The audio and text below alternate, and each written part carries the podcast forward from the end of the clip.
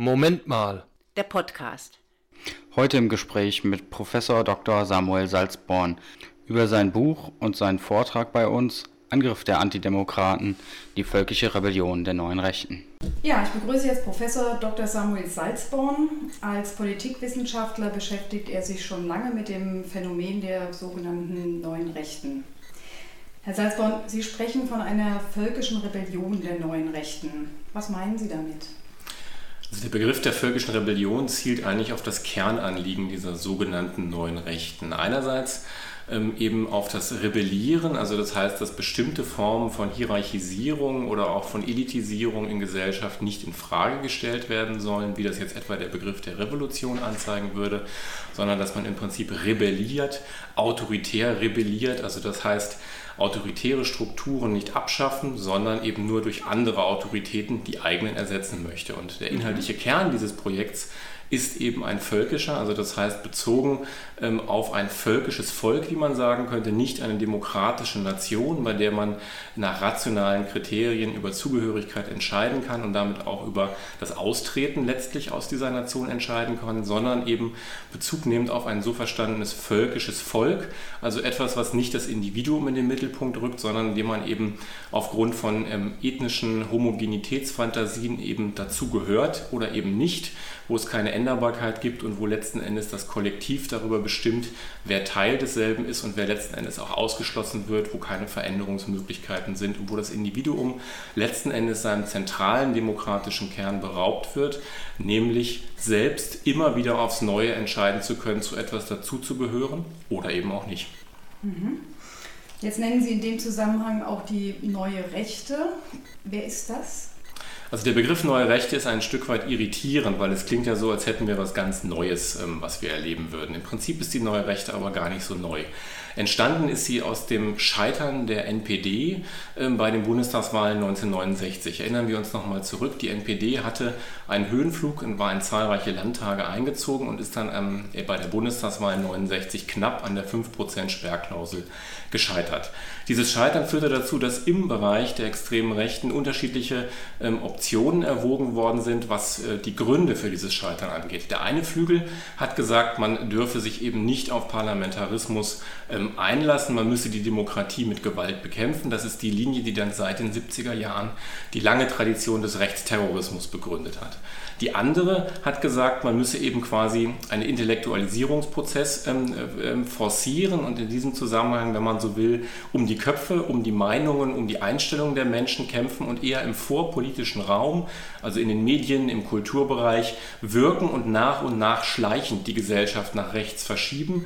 Also einerseits dadurch, dass man intellektuell die eigenen Positionen zu begründen versucht, aber andererseits eben auch, dass man diesen vorpolitischen Raum, den gesamten Kultur- und Medienbereich nach und nach okkupiert und eben mit seinen eigenen Begriffen, seinen eigenen Annahmen überwölbt und insofern die Gesellschaft nach und nach nach rechts verschiebt und so mittelfristig dann eben auch eventuell den im politischen parlamentarischen Betrieb beeinflussen kann.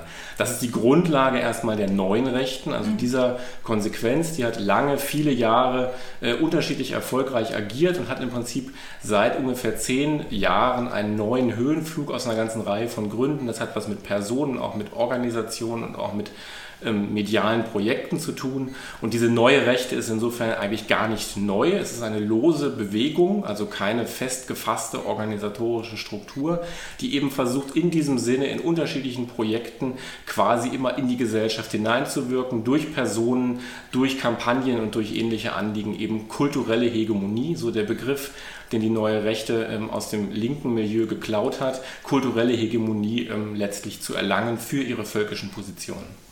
Mhm. Jetzt nennen Sie die AfD den parteipolitischen Arm der völkischen Rebellion. Heißt das, dass die AfD gleichbedeutend ist mit neuer Rechter oder wie ist das Verhältnis? Nein, ich würde aus unterschiedlichen Gründen diese Gleichsetzung von neuer Rechter und AfD nicht vornehmen. Der erste Punkt ist, wenn wir uns anschauen, was ist das Personal der AfD, werden wir feststellen, die große Masse der Politikerinnen und Politiker der AfD hat mit Intellektualisierung beileibe nichts am Hut. Also das heißt, wir haben es da nicht mit intellektuellen Kräften zu tun, ähm, die in irgendeiner Weise diesem Projekt der neuen Rechten gerecht werden können.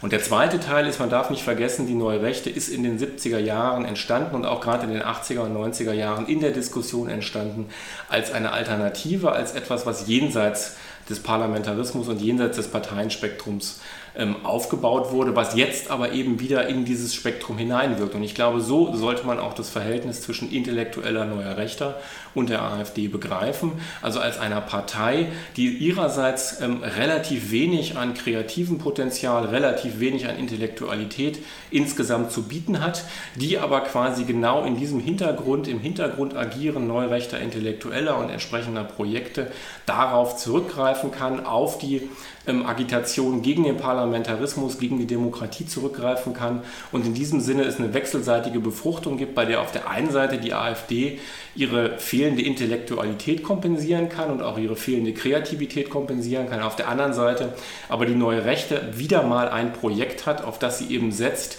im Kampf um kulturelle Hegemonie und eine letztlich ähm, Durchsetzung eines völkischen Gesellschaftsverständnisses, das eher ein völkisches Gemeinschaftsverständnis ist. Die neue Rechte hat das ähm, in der Geschichte auch mit unterschiedlichen Parteien immer wieder versucht. Die AfD ist mittlerweile eben eine dieser Optionen und ich glaube, in diesem ähm, Wechselverhältnis kann man relativ gut begreifen, was das eine mit dem anderen zu tun hat. Mhm. Welche Gefahren sehen Sie denn für unser demokratisches System durch die Akteure der sogenannten neuen Rechten und auch der AfD? Ich glaube, von Gefahren zu sprechen, verwässert ein wenig, dass wir schon eine erhebliche Erosion der Demokratie und auch der gesellschaftlichen Realität erlebt haben.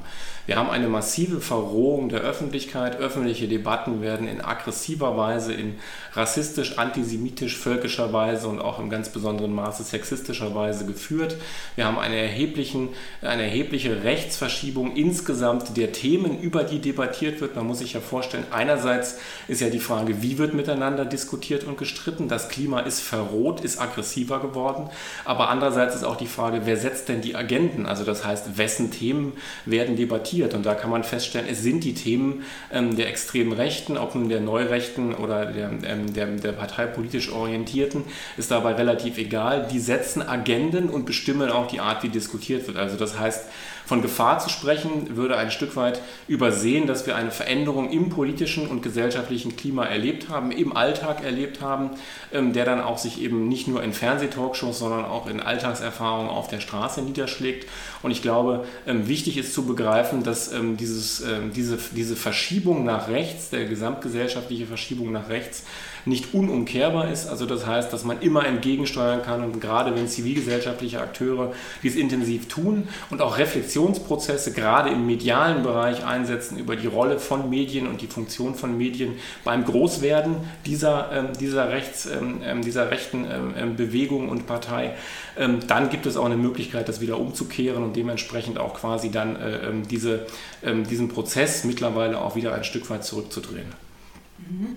Was kann und muss denn die offene Gesellschaft oder die Gesellschaft überhaupt jetzt tun, um den Angriff dieser Antidemokraten zurückzudrängen, jetzt über die Medien hinaus? Ich habe den Eindruck, dass ähm, die Entwicklung zu lange nicht ernst genommen wurde. Also das heißt, dass ähm, auch gerade die AfD immer verharmlost wurde, einerseits inhaltlich, aber andererseits auch immer in dem Glauben und der Hoffnung, dass dieser ähm, rechte Spuk einfach von alleine wieder vorbeigehen werde. Und das ist, glaube ich, ähm, auch daran zu sehen, dass viele zivilgesellschaftliche Akteure ähm, überhaupt erst mit dem Einzug der AfD in den Bundestag begriffen haben, dass sie selbst Findungsprozesse in der Auseinandersetzung mit und gegen die AfD führen müssen und dass quasi auch ganz spezifische Strategien von unterschiedlichen Akteuren bemüht werden müssen. Also ich denke zum Beispiel, dass ähm, das Feld, an dem Kirchen agieren, letztlich ein anderes ist als beispielsweise Gewerkschaften. gemeinsam ist, dass der eine wie der andere exemplarisch genannte Akteur natürlich äh, ähm, sich darauf verständigen muss, dass die AfD gegen ihre auch freiheitliche Äußerung in der Gesellschaft agiert. Aber die Strategien, die man entwickeln muss, sind andere. Und ich glaube, es ist ungemein wichtig, dass innerhalb der unterschiedlichen zivilgesellschaftlichen ähm, Akteure ähm, Positions, äh, Positionierungen darüber ähm, entwickelt werden, welche Strategien konkret notwendig sind, um den Einfluss der AfD nachhaltig zu minimieren, weil das Ziel muss ja sein, die AfD ähm, aus dem Bundestag bei der nächsten Wahl wieder herauszubefördern, also diesen einmaligen Erfolg auch als einmaligen Erfolg erscheinen zu lassen. Und das Gleiche gilt auch für sämtliche Landtage und im Besonderen für den Hessischen Landtag, für die anstehende Landtagswahl, ist natürlich die große Hoffnung, dass es hier gelingt, die Demokratinnen und Demokraten im Land darin zu überzeugen, überzeugen, dass ein Einzug der AfD ähm, äh, allen äh, demokratischen Kräften schadet und insofern ähm, auch da ähm, nach Möglichkeit verhindert werden sollte. Mhm. In der Praxis gibt es ähm, Kontroversen jetzt in diesem Zusammenhang, wie man mit Vertretern der AfD umgehen soll. Ähm, müssen Vertreterinnen mit großem I der AfD zu öffentlichen Veranstaltungen eingeladen werden? Oder darf man sie ausladen oder nicht einladen zu Podien, Fußballvereinen, in Hotels oder Gaststätten? Wie sehen Sie das? Also ich glaube, es gibt zwei Dinge, die man dabei ähm, in den Blick nehmen sollte. Das eine ist, ohne jede Not wurden der AfD über mehrere Jahre hinweg öffentliche Foren geboten, die sie überhaupt erst in diesem Maße groß gemacht haben. Das heißt, zu einem Zeitpunkt, als die AfD in keinerlei Parlament vertreten war oder dann eben nicht im Bundestag vertreten war, hat sie eine breite Öffentlichkeit ähm, medial bekommen, für die es keinerlei Legitimation und Begründung gegeben hat. Also das heißt, ohne dass es eine Notwendigkeit gegeben hätte, wurde sie in Talkshows eingeladen, hat breite Fläche bekommen, sich zu präsentieren. Und wenn wir es mal mit einem anderen Fall vergleichen, der Piratenpartei, bei der das bei deren Aufstieg auch so war, natürlich einer Partei, die völlig anders politisch lokalisiert ist.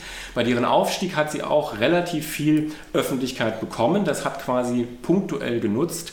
Und wir sehen an dem Punkt, an dem die Medien aufgehört haben, die Piratenpartei öffentlich in Talkshows einzuladen, also quasi die Werbung mit zu übernehmen, ist auch der Erfolg eingestellt worden. Und das muss man, glaube ich, so sehen, dass ähm, das, was mediale Auseinandersetzung mit der AfD gerade in Primetime-Formaten wie Talkshows gewesen ist, ist unbezahlte Werbung gewesen und nicht Teil politischen Meinungsbildungsprozesses. Das ist Punkt 1. Punkt 2 ist, man darf einen großen Fehler nicht machen. Ähm, die extreme Rechte führt ja immer das Label der Meinungsfreiheit im Munde, ähm, gegen die man verstoße, wenn man mit ihnen nicht diskutieren wolle.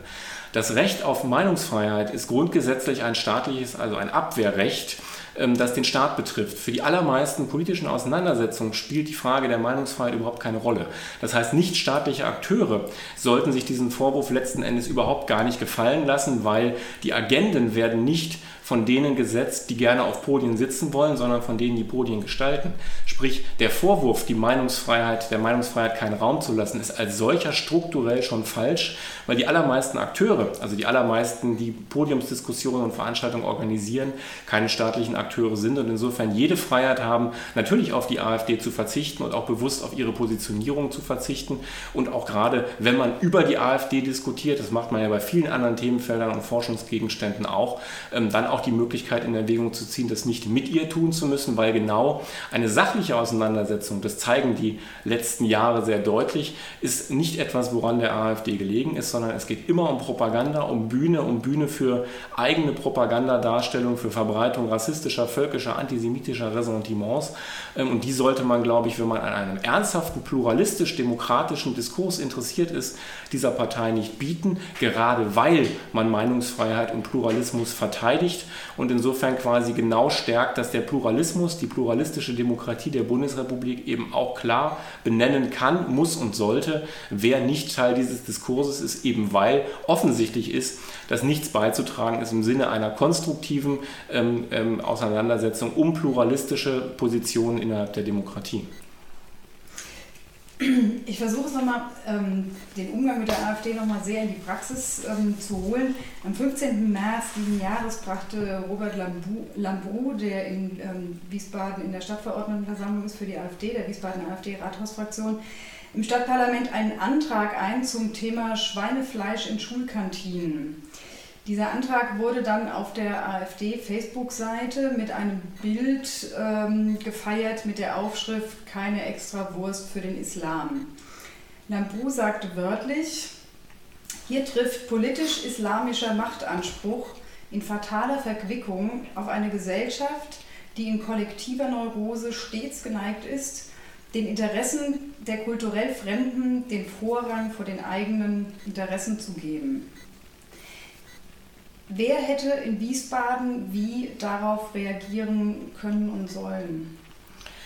Die Frage in so einem Zusammenhang ist ja immer, ob überhaupt eine Reaktion auf eine solche Formulierung notwendig erscheint. Ich habe jetzt gerade an dem konkreten Beispiel den Eindruck, Ähm, es gibt keinerlei Sachinformationsgehalt dieser Aussage, die überhaupt berichtenswert wäre, weil wir haben ja einen Vorgang, im Übrigen ähm, geht es ja quasi bei der Frage ähm, Nahrungs-, äh, Ernährungsmöglichkeiten jenseits von Schweinefleisch anzubieten, die nicht nur den Islam, sondern auch das Judentum betreffen. Also das heißt, es geht sozusagen um die Frage, ob man einer pluralistischen Gesellschaft, die sehr viele Religionen, aber eben auch nichtgläubige Menschen miteinander vereint, ähm, ob man da nicht auch eine Möglichkeit findet, ähm, das auch abzubilden in bestimmten Formen von Ernährung. Wir erinnern uns daran, ähm, viele Mensen, viele äh, Kantinen orientieren sich ja auch nach wie vor an christlichen Vorstellungen. Das heißt, dass freitags oft Fischgerichte angeboten werden. Darüber hat sich, glaube ich, auch aus anderen Kontexten noch niemand wahnsinnig aufgeregt. Also das heißt, es gibt eine angedrehte Hysterie, die wir hier erleben, an einem Thema, das letztlich völlig banal und trivial ist, weil es gibt viele Gründe, Schweinefleisch zu essen. Es gibt auch viele Gründe, das nicht zu tun. Und ich glaube, man ist gut beraten, das Ganze vielleicht einfach auf eine private Ebene zu verlagern und zu begreifen. Das sind private Entscheidungen. Das sind ähm, Entscheidungen von Menschen. Und solange quasi ähm, Angebotsmöglichkeiten da sind, sollen doch alle diejenigen, die dann Interesse haben, das ähm, zu konsumieren, das machen oder auch lassen. Also das heißt, die Freiheit des Einzelnen steht doch im Mittelpunkt. Und ich glaube, dass relativ wichtig ist zu sehen, dass wir eine Entwicklung insgesamt gerade in öffentlichen ähm, Kantinen erleben, die viel mehr mehr Freiheiten ermöglicht für Menschen und damit auch ähm, Entscheidungsräume eröffnet, sich eben für das eine oder andere Speisengebot zu entscheiden. Und ich glaube, dass eine Politisierung dieser Frage ein Stück weit fehl am Platz ist und dass man sich da eben von so einer angedrehten Hysterie ähm, gar nicht ins Boxhorn jagen lassen sollte, weil ähm, wenn jemand aus der AfD unbedingt jeden Tag Schweinefleisch zu sich nehmen möchte, kann er oder sie das ja auch völlig problemlos. Jetzt verbirgt sich ja in dieser Politisierung ähm, eine sehr starke Aussage, ähm, hier trifft politisch-islamischer Machtanspruch auf eine gesellschaftliche kollektive Neurose. Das sind ja alles sehr aufgeladene Worte. Wie geht denn der Stadtverordnete damit um, wenn er konkret damit konfrontiert wird? Also ich würde sehr dafür raten, und das war auch ein bisschen, glaube ich, der Versuch meines inhaltlichen Arguments, sich zunächst mal, bevor man die angedrehte Hysterie mitspielt, zu fragen, was ist denn eigentlich der Inhalt? Und ich glaube, wahnsinnig viel von dem, was AfD-Politikerinnen und Politiker vertreten, zerfällt in seinem Kern relativ schnell. Dafür muss man sich aber mit dem Gegenstand auseinandersetzen und dafür sind auch alle Politikerinnen und Politiker der demokratischen Parteien, egal ob auf Stadtparlaments- oder Landes- oder auch Bundesparlamentsebene, gut beraten, nicht nur eigene Positionen zu kennen, sondern sich intensiv mit den Positionen der AfD auseinanderzusetzen. Ich glaube, das ist nicht mehr vermeidbar. Da haben manche Politikerinnen und Politiker der demokratischen Parteien noch Nachholbedarf. Also das heißt, man muss hier intensiv schauen, was sind die Positionierungen, mit was muss man sich auseinandersetzen. Und dann, in diesem Fall würde ich extrem dazu raten, sachliche Debatten auch versachlich zu führen. Also das heißt, hier überhaupt nicht das hingehaltene Stöckchen ähm, zu nehmen und darüber zu springen, sondern im Prinzip darauf zu verweisen, was sind die Realitäten, weil ich glaube, das allerbeste und das allererfolgreichste Rezept gegen die Rhetorik und Propaganda der AfD sind Fakten. Das heißt, ähm, die Fakten muss man kennen, die muss man in den Mittelpunkt rücken. Ähm, das ist zentral und wichtig. Man kann sozusagen auf eine rhetorisch-populistische Strategie, auf, oder sollte man meines Erachtens nicht mit rhetorischem Populismus reagieren, sondern die Fakten dagegen stellen. Das allermeiste von dem, was die AfD propagiert, löst sich dann in Luft auf, weil es eben quasi um aggressive Emotionalisierungen geht, die oftmals ähm, Fakten mindestens weit überstrapaziert, aber ganz oft eben auch von ihnen abstrahiert. Und ich glaube, da sind die demokratischen Parteien insgesamt gut beraten, wenn sie sich dahin zurückorientieren und auf einer soliden Basis dann auch tatsächliche Kontroversen, die es ja in vielen Themen dann auch gibt, auszutragen und dann auch quasi klar transparent zu machen, wo sind inhaltliche Differenzen jenseits von Propaganda und Rhetorik. Okay, vielen Dank, Herr Professor Salzburg.